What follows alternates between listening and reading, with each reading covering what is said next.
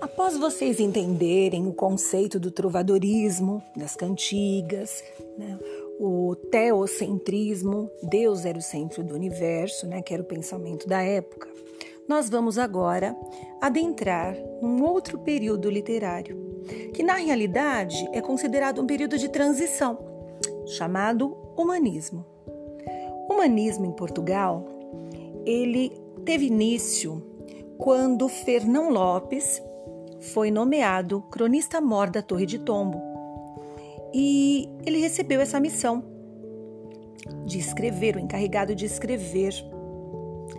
Bom, uh, no humanismo nós vamos ter um outro tipo de pensamento. A partir de agora, o pensamento ele vai ser, é, ele vai deixar de ser teocêntrico e ele vai ser antropocêntrico, ou seja, nós vamos ter o antropocentrismo que vem a ser o antropocentrismo?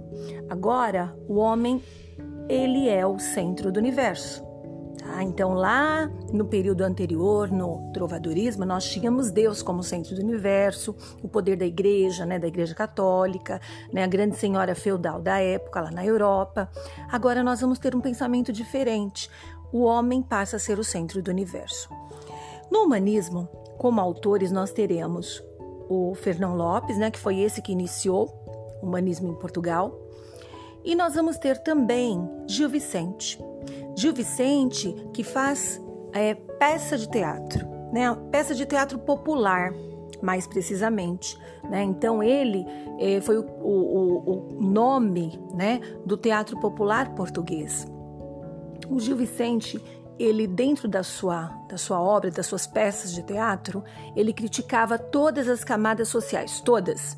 A nobreza ele criticava, o clero ele criticava, mas ele criticava também o povo. Então esse é Gil Vicente, tá bem? Então, basicamente, é isso né, que nós temos assim em termos teóricos do humanismo.